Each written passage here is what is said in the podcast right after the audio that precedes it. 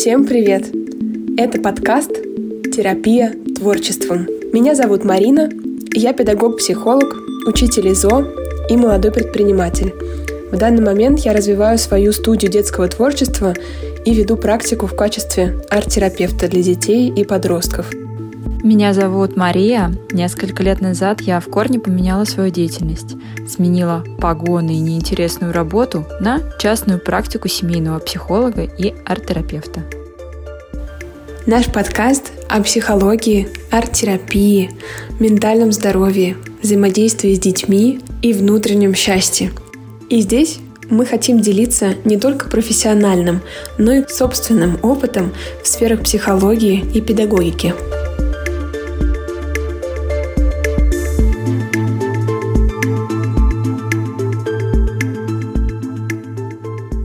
Всем привет! Сегодня мы хотели бы поговорить о такой интересной и на сегодняшний день очень полезной вещи, как креативное мышление.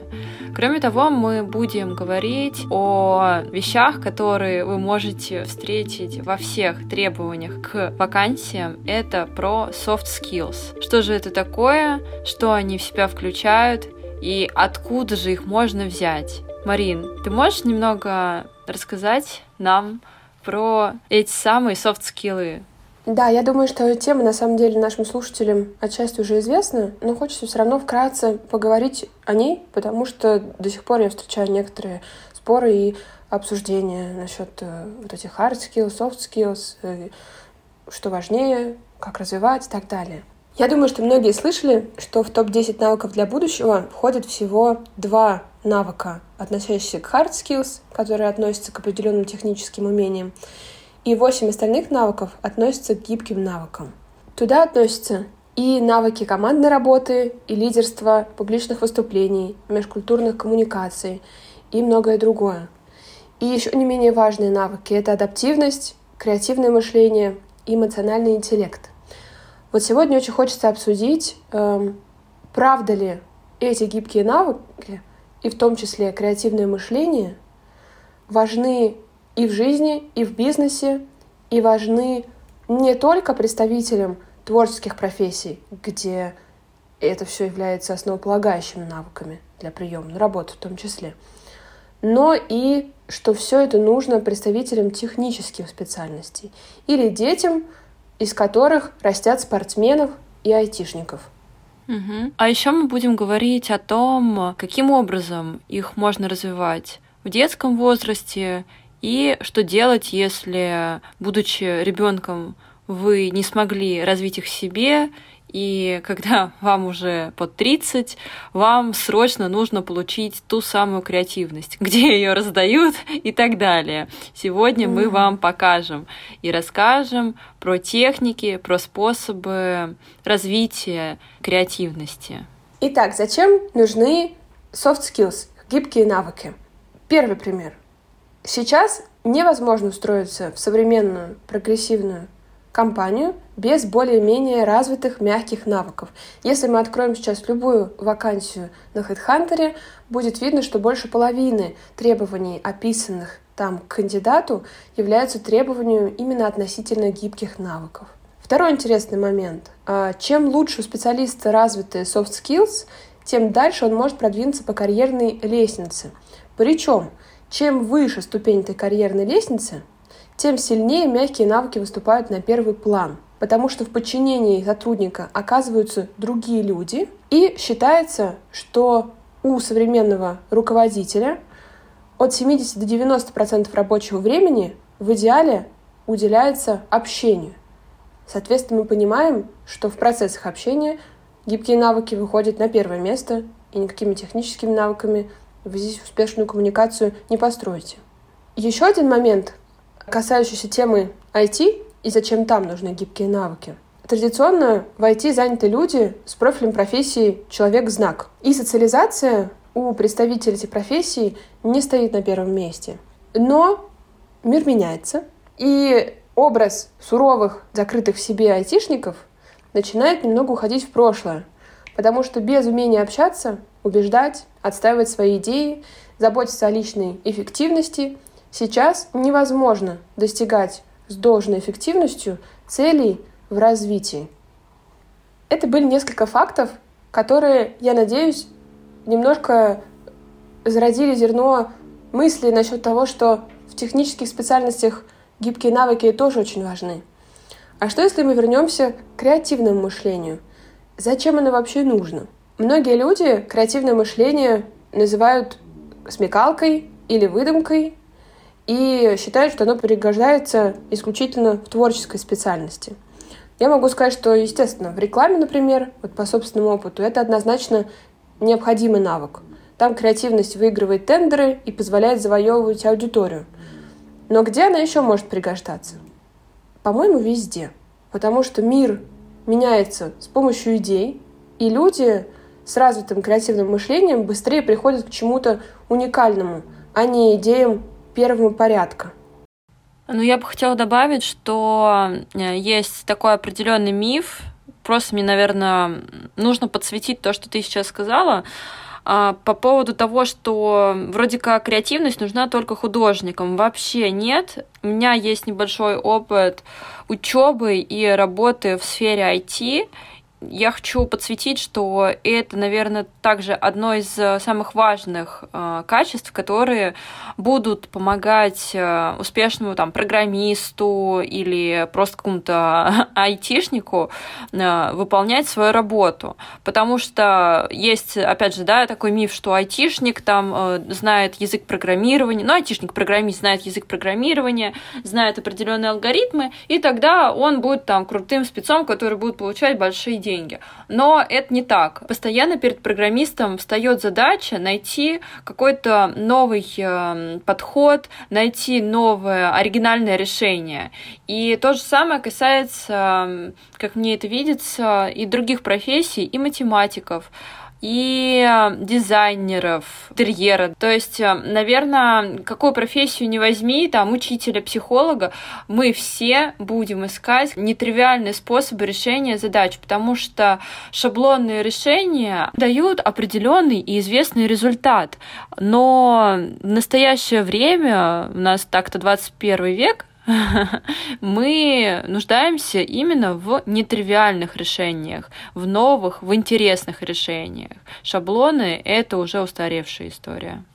Да, и тут сразу хочется очень поговорить про зарождение всех этих навыков и вернуться назад, вернуться к нашему детству, в котором мы все априори рождаемся творческими личностями, но почему-то одни вырастают с более развитым креативным мышлением, а другие нет. Мне бы хотелось, чтобы мы сейчас обсудили, что может препятствовать развитию креативного мышления в детстве. И если ты уже вырос, что можно сделать, чтобы его развивать?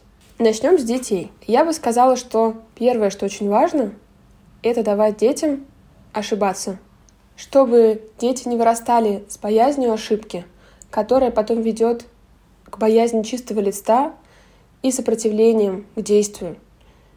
И все это еще приводит к перфекционизму, причина которого в глубинном страхе ошибки как раз.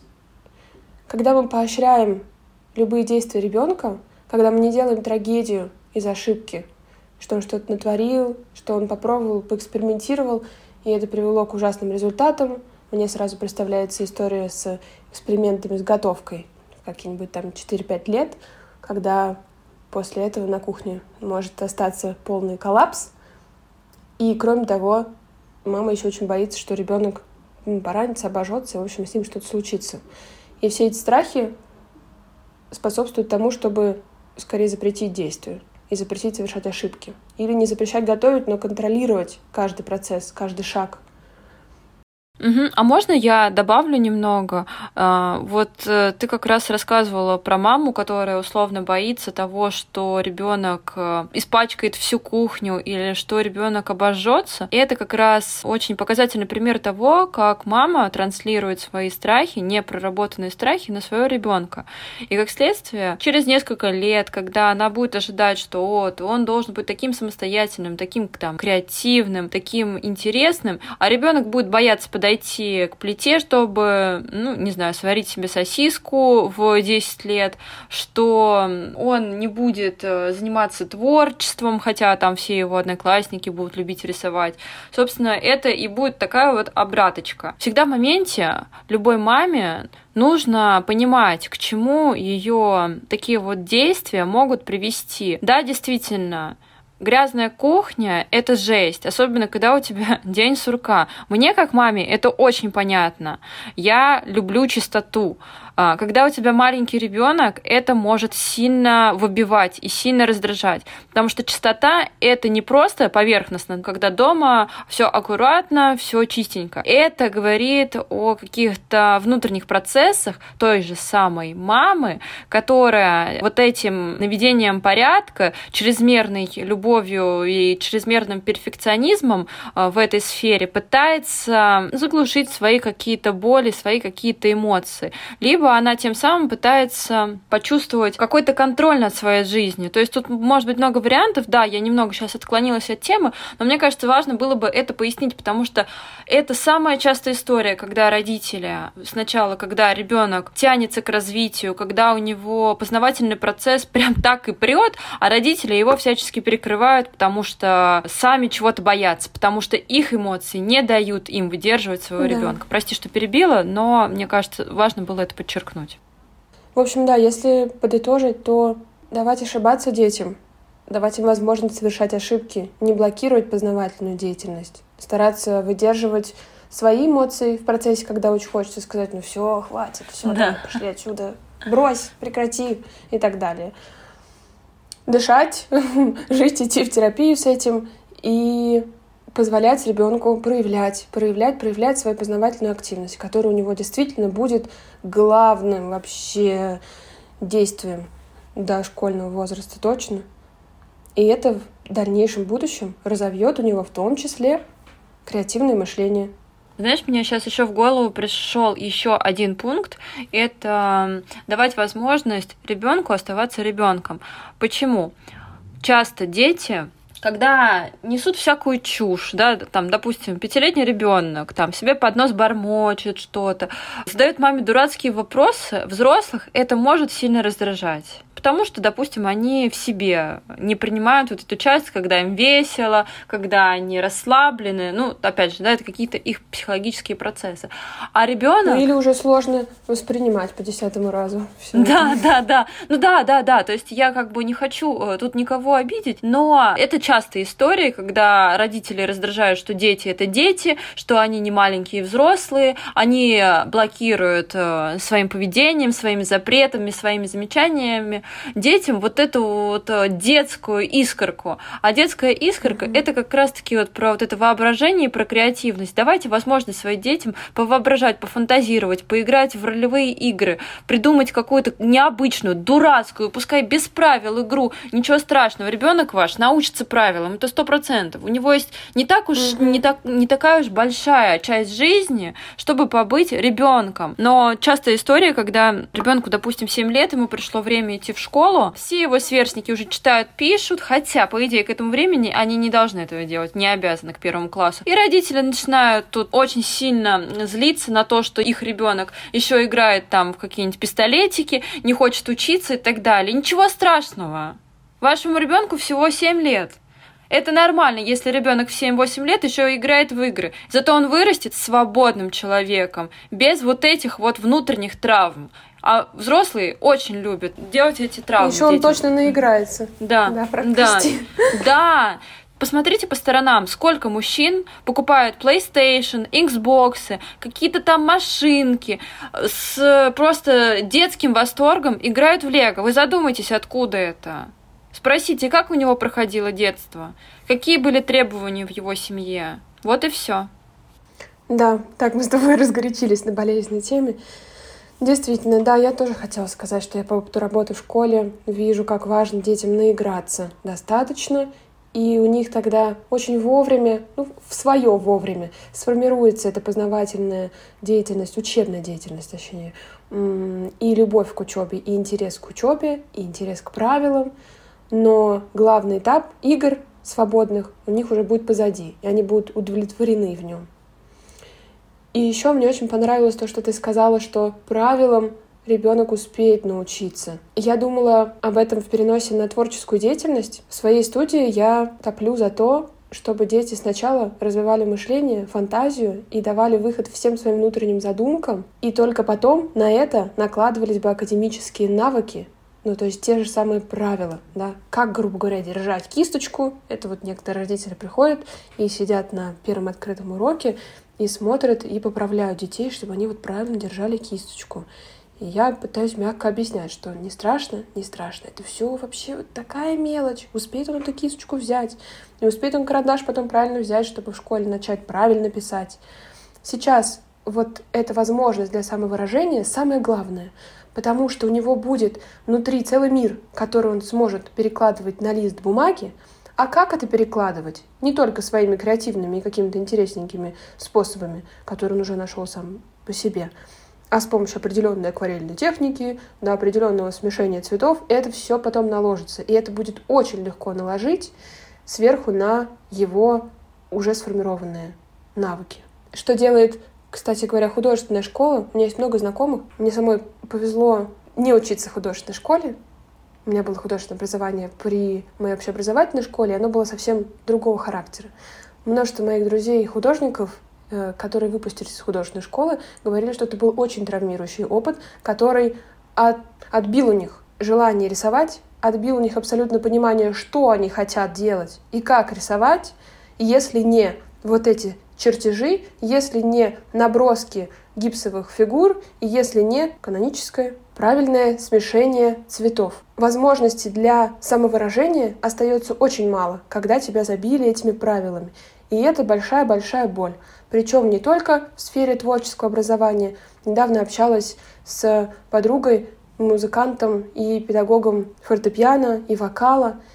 И мы обсуждали момент, что музыкальная школа для многих — это тоже ассоциация с мучением в детстве, когда ты прошел через кучу правил, требований, и у тебя отбили изначальную вот эту мотивацию и любовь к музыке, любовь к чему-то интересному, желание подойти к роялю и посоединять там ноты, звуки, что-то такое услышать, создать новое. Отбивается это все, потому что тебе взяли и в 6 лет, если не раньше, положили на стол талмуд правил, по которым ты должен играть. И я не отрицаю, что все это важно, несомненно важно. Но вот в педагогике и в воспитании детей очень не хватает этой середины, когда мы даем свободу самовыражения – и потом насаживаем туда потихоньку правила. Нежно, аккуратно. Все, потом все сложится в замечательную картинку общую. Мне хотелось бы добавить э, одну вещь, потому что я уверена, что наши слушатели не все согласятся с нами. Кто-то скажет, что правила крайне важны детям, потому что правила для детей — это безопасность, Кроме того, есть э, действительно непослушные дети, которые не хотят подчиняться правилам, внутри которых растут э, такие сильные бунтари, и что только правила способны таких детей держать в рамках. Мне думается, что здесь важно отметить именно индивидуальный подход. То есть мы сейчас говорим немножко в общем, но именно мастерство педагога заключается в том, что он способен уделить э, каждому ребенку вот это индивидуальное время и найти к нему вот ключик. Кому-то дать больше правил, но все равно дать возможность на вот это такое развитие, развитие воображения, а кому-то дать больше воздуха и возможности творить. Поэтому не стоит воспринимать наше рассуждение как какие-то постулаты, что ребенку необходима только свобода. Нет, это не так. Марина правильно сказала, что нужно искать какую-то середину. Но для каждого ребенка середина будет разной. И это важно понимать. Да, мне кажется, что ты озвучила, это просто чуть больше касается правил поведения. И у меня есть такие дети, например, в студии с очень эмоциональные, очень хаотичные в своих действиях, эм, своевольные, которым очень важно озвучивать правила, выставлять границы — и это одна работа. И я в этом бываю строга, потому что это урок, это правило, и это тот возраст детей, когда они учатся видеть, что правила есть, учатся их соблюдать, потому что в школе потом это будет повсюду. И очень важно в дошкольном вот это там 5-6 лет начинать ощущать, что правила есть, и они нужны. Но при этом с этими же самыми детьми в процессе творческой деятельности я могу быть абсолютно лояльна, потому что это чуть-чуть другое. Это творческий процесс, где мне сейчас важно максимальное проявление, без правил. Потому что без правил из серии там «Выйди за грань листа», по мне не так, как я сказала, по мне по-другому, добавь еще третий цвет, несмотря на то, что я сказала, использую два, э, да, это в данный момент может породить что-то невероятное. Ну да, тут сложно. Ну, есть нюансы, конечно. Иногда мне нужно, чтобы именно два цвета использовали. Я делаю на этом акцент.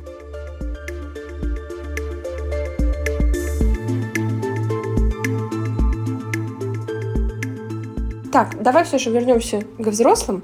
Эм, про детей мы поговорили.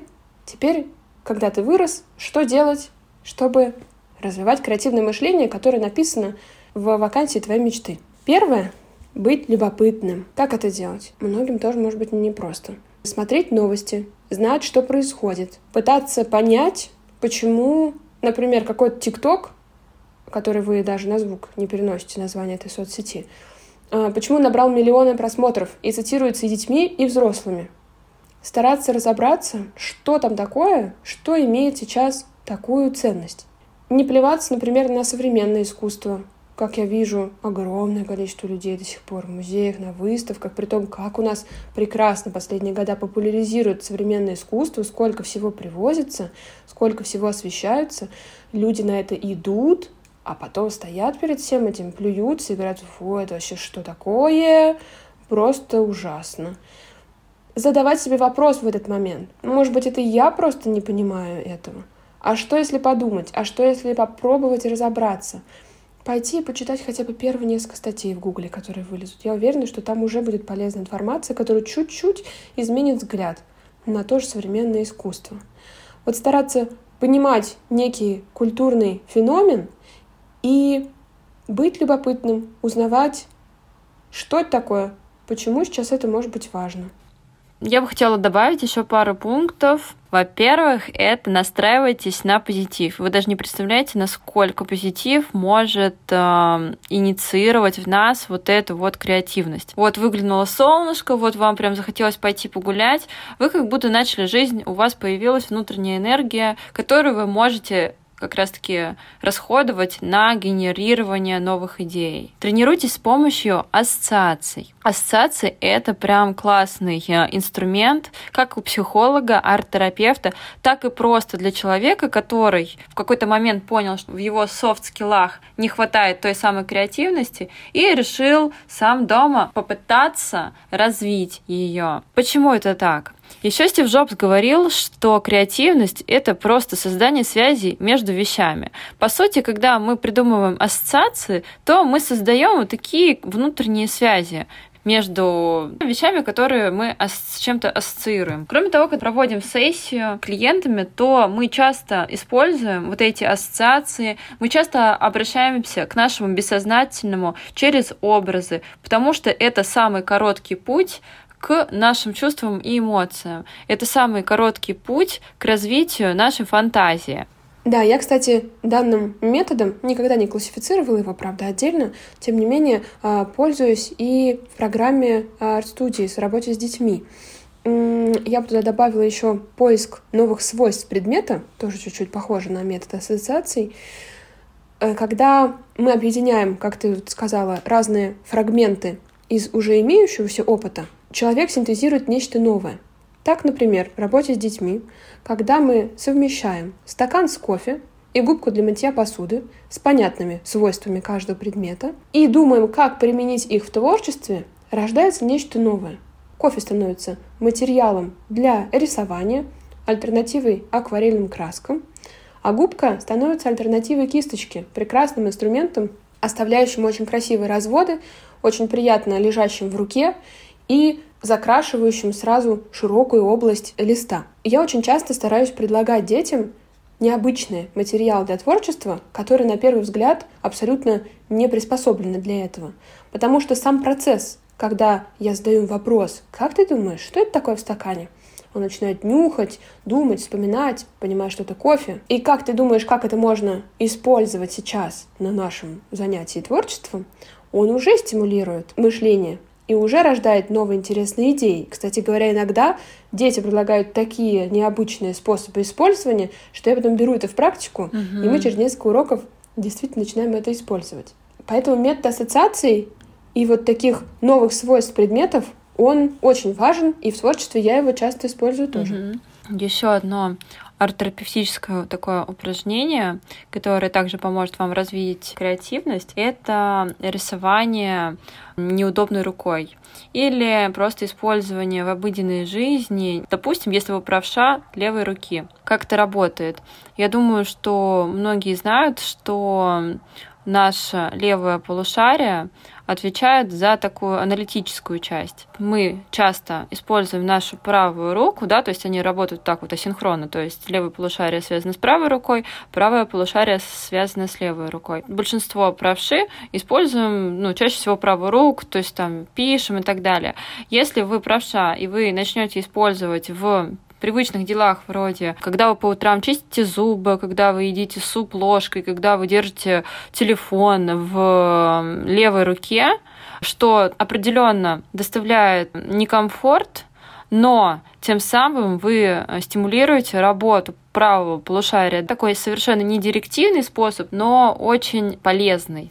Да, мы, кстати, тоже используем это с детьми. Прямо так и делаем. Берем традиционные графические материалы, какой-нибудь маркер, фломастер или мелок, э, в неактивную руку и начинаем рисовать по сюжетам. Это очень сложно. Рисунки выходят абсолютно не такими, как они у нас в голове, как мы привыкли видеть их, когда мы рисуем э, нашей основной рукой. Тем не менее, во-первых, какой здесь плюс чисто для творческого процесса? Образы становятся более свежими, а наш мозг не контролирует. Для взрослых это тоже шикарно рабочее упражнение. Я сама была на мастер-классах, когда на себе пробовала много раз это упражнение. Когда я рисую какой-то сюжет, не знаю, там, зайца в поле, я знаю, как он будет сейчас выглядеть, для чего мне нужна это будет иллюстрация. У меня есть образ, я начинаю рисовать правой рукой, и, к сожалению, проскакивают шаблонные, уже привычные мне шаги в рисовании, определенного рода глазки нарисовала, вот такая у него поза, вот такое поле. И если я возьму в мою левую руку карандаш и начну рисовать, у меня выйдет кривой заяц в забавной позе, у которого лапа встанет как-то нетипично, и это все придаст такой живости картинки, потому что мой мозг не смог проконтролировать до конца то, что я сейчас буду выполнять. И в художественном плане это может быть классное начало для создания иллюстрации вот этот свежий набросок потом уже можно осмысленно и вашей основной рукой э, оформлять, изменять, но набросок и линии, они будут очень живыми. И с детьми мы рисуем таким образом, и тоже ищем новые э, сюжеты, и еще часто рисуем двумя руками. Это уже больше относится к методу коляк. Маш, я знаю, что ты вот в арт-терапии тоже используешь. Да, да, я использую вот эти методы. Это методы направлены на право-лево полушарное взаимодействие. То есть здесь можете mm-hmm. дать клиенту или просто себе взять в руки два, там, не знаю, карандашика и одновременно зеркально рисовать что-то, либо просто рисовать такие каля-маля, карандашом, допустим, а потом попытаться высмотреть какой-то образ и обвести его, допустим, ярким фломастером или яркой краской, да, то есть из ничего, из хаоса найти какую-то структуру. Вот эта вещь прям классно тоже собирает вот эту креативность. И знаешь, еще мне вспомнился еще один такой метод, это фантазирования. Кажется, что он простой, но тут я немного хочу обратиться к своему опыту. Когда я была ребенком, я была довольно замкнутым ребенком, и я очень часто окуналась в этот э, мир грез. Мне кажется, я уже года в три, в четыре э, могла прям долго зависать в своих фантазиях, мечтах, придумывать какие-то альтер... ну это не альтернативные миры и не друзей, но просто я воображала, как будто бы у меня развивалась жизнь по-другому.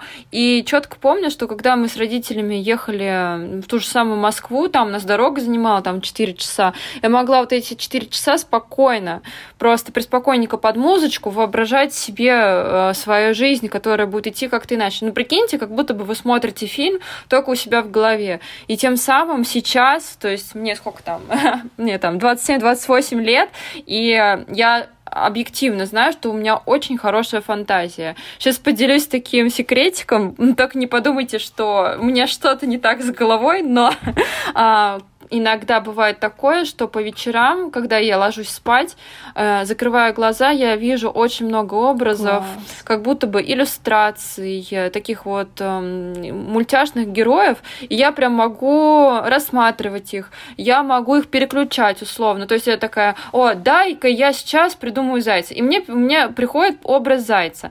А вся ирония в том, что это работает вообще как-то очень хаотично, это как-то связано с моей утомляемостью, может быть, не знаю. То есть я прям вижу много-много таких вот, как будто я подключаюсь в какую-то идеосферу, хотя, на мой взгляд, это работает так я в течение дня, в течение какого-то времени накапливаю, а, вижу, допустим, много иллюстраций э, и так далее, да, то, что я не осознаю, оно остается бессознательным, может быть, оно как там перерабатывается, может быть, там действительно моя фантазия, креативность подключается, и вот это все я просто могу считывать в какой-то момент. Угу. Думаю, что... И генерация такая Да, начинается. и генерация, то есть это происходит периодически, и вполне могу предположить, что катализатором к этому послужило то, что я, ну, очень долго и очень много времени могла посвятить именно фантазированию. То есть я прям помню, ну не знаю, наверное, до, до 11 класса я вот когда засыпала, я могла там час-полтора просто Классно. о чем-то фантазировать, представлять свою жизнь. Ну вот дофантазировалась.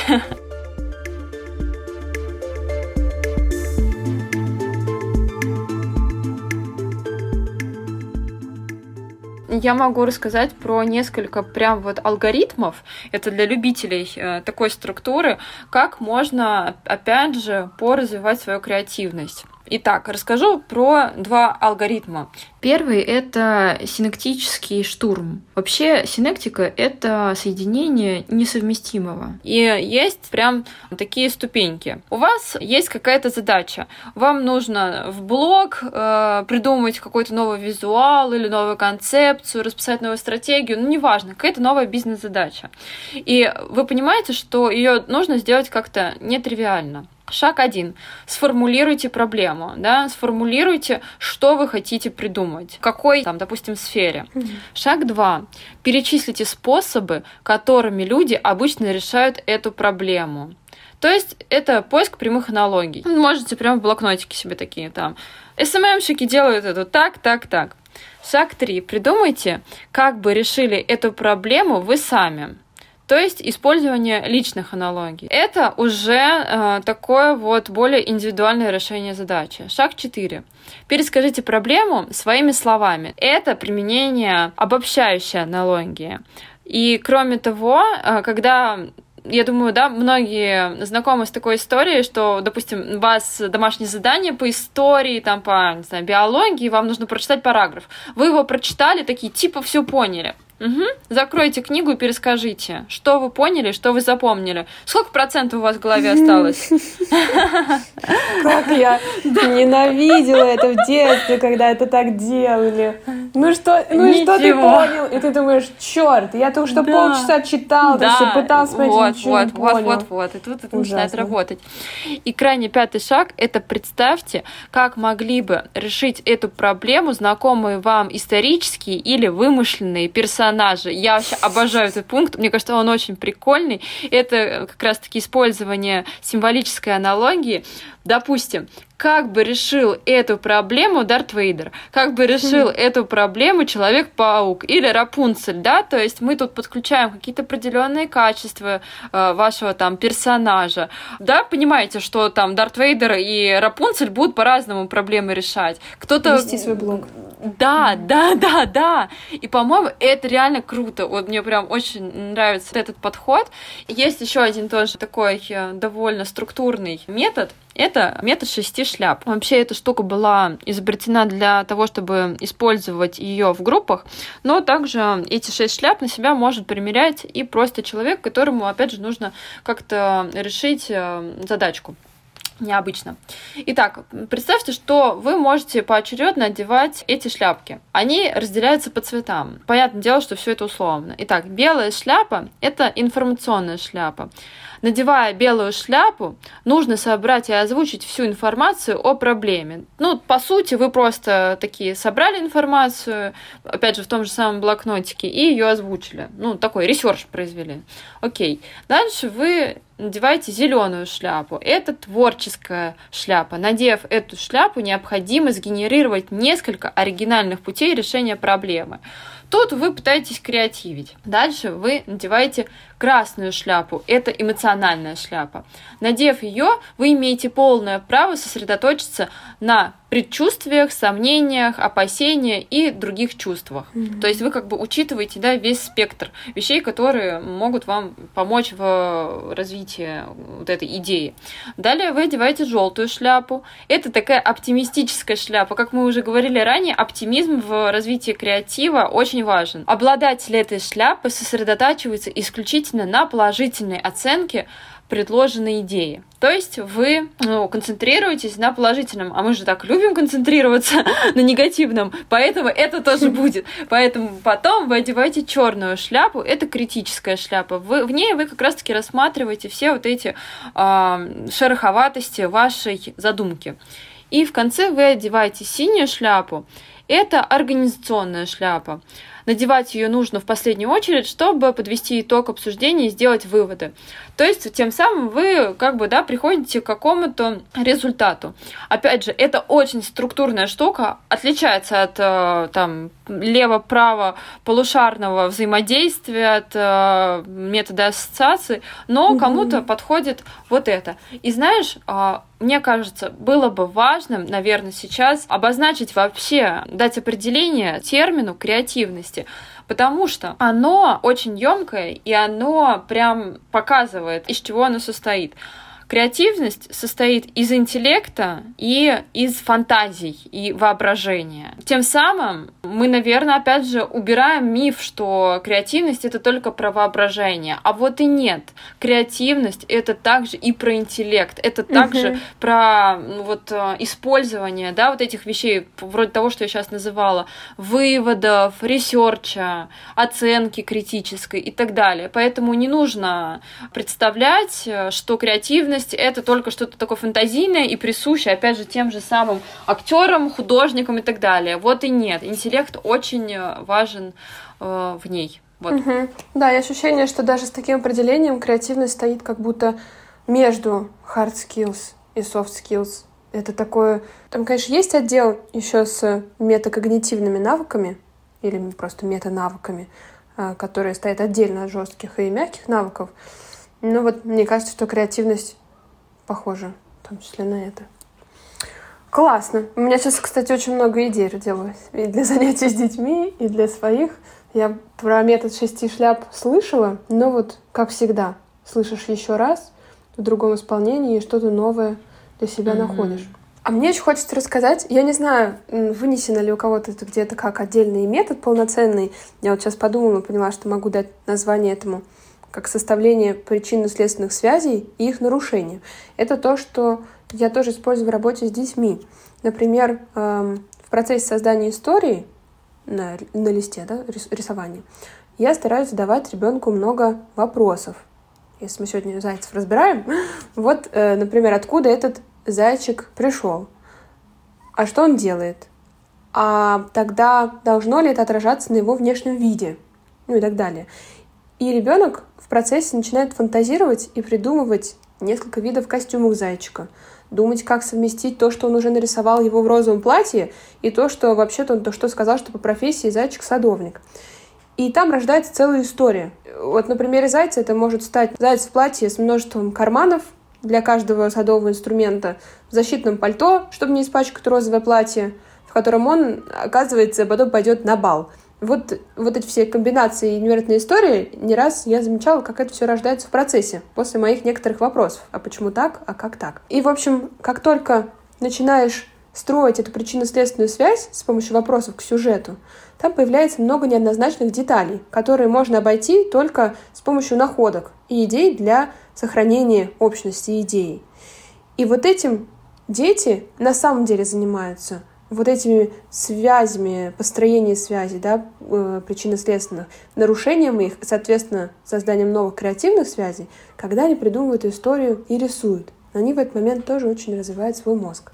Слушай, а пока ты рассказывала, я поняла, что я то же самое делаю с своими клиентами.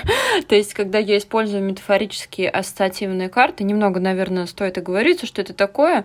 Это карточки с э, изображениями там, лиц людей, деревьев, дорог, Короче, чего только там нету, они бывают на разные тематики, мы их используем как такой вспомогательный инструмент э, для работы. А, и... и там может быть неоднозначная картинка. То есть э, смысл метафорической карты в том, что там не просто дерево нарисовано, а у него есть какие-то интересные детали. Вот корни, вот определенный свет, что-то такое. И основная фишка, да, насколько я это понимаю, что э, каждый человек чуть по-разному может считать эту картинку. Да, да, да. И даже вот, допустим, если это портретная колода, то там портреты, они, ну, все знают, что у человека не симметричное, а асимметричное лицо, а там прям это гипертрофировано, то есть там сильно нарушена эта симметрия, и поэтому ну, человек может видеть вообще совершенно разные портреты.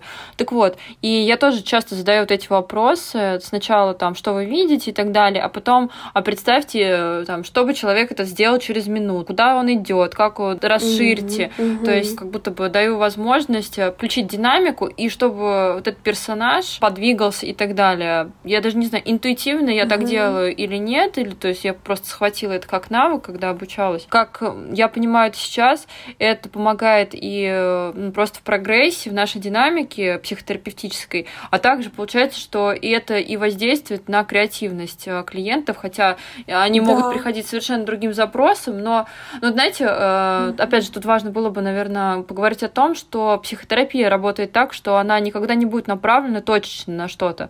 Ну да, то есть у нас есть запрос, мы над ним mm-hmm. работаем, но однозначно будут меняться другие сферы жизни, подтягиваться. Вот получается, что там что-то подтягивается, и креативность тоже тоже будет развиваться и развивается в психотерапии, да, казалось бы, совершенно, ну, не то, что совершенно, но не очень связанные да. вещи. Ну, я вообще не да, с этим пришел, да. да. Но... Здравствуйте, пришел. Но на работе нагенерировал там таких идей, что меня повысили. И норм все. Да. Да. Да. Да, да, это правда. Ну вот поэтому я изначально, когда арт-терапевтические методы ресурсно использовала с детьми, для меня был интересен момент, что если мы даже не идем в глубинную работу, и этой цели нет, что сам процесс работы через арт-терапевтические методы, он уже включает то, что мне нужно. Он уже позволяет генерировать здесь идеи, генерировать здесь историю и креативное мышление развивать тоже. Да, это такой прекрасный, как-то вторичный, вторичный момент арт-терапевтических практик. Давай тогда будем заканчивать. Дали пользу, как э, развивать креативность у детей, как можно наломать дров, не знаю, как развивать креативность у детей. Мы рассказали про то, как это делать во взрослом возрасте, дали методики и для тех, кому интересно порисовать, попридумывать ассоциации, и для таких более структурных людей. Поговорили про терапию, Получился довольно объемный такой э, выпуск. Надеюсь, что наши слушатели будут развивать в себе это интересное и классное качество, ну, либо будут э, пытаться развивать его совместно со своими детками. Да, не просто классное, интересное, но и очень-очень полезное. И я для себя возьму сейчас на вооружение метод шести шляп, попробую тоже для чего-то его применить. И mm-hmm. мне очень нравится вот это особенно, был Дарт Вейдером, как вот это сделал. Мне кажется, если использовать для детей, это прям бомба будет. И если кто-то из наших слушателей заинтересуется еще альтернативными методами, то мы опять без скромности пиарим арт-терапию. И, в общем-то, даже если вы не пойдете к специалисту, заходите просто в интернет, смотрите ресурсные техники арт-терапии и пробуйте их самостоятельно. Это может не дать максимального эффекта, как при взаимодействии со специалистом. Тем не менее, если вы будете делать их с целью развития креативного мышления, да, просто какой-то новой деятельности, которая также творческому мышлению способствует, то это хороший вариант. Да, спасибо, что были сегодня с нами. Всем прекрасного дня. Пока мы записываем этот подкаст, на улице изумительное, уже прям по ощущениям весеннее солнце. Я надеюсь, что сейчас с каждым днем его будет становиться все больше. Нашего позитива, который помогает нам развивать наше креативное мышление, будет становиться все больше. И вообще э, жизнь будет радостнее. Да, поэтому впитывайте весь позитив, становитесь креативными, крутыми чуваками. Пока-пока. Yeah. С вами был подкаст «Терапия творчества». Подписывайтесь на наш инстаграм терапия, нижнее подчеркивание, творчеством, ставьте лайки и не забывайте рассказывать о нас вашим друзьям, ведь именно это помогает нам развиваться и расти. Пока-пока.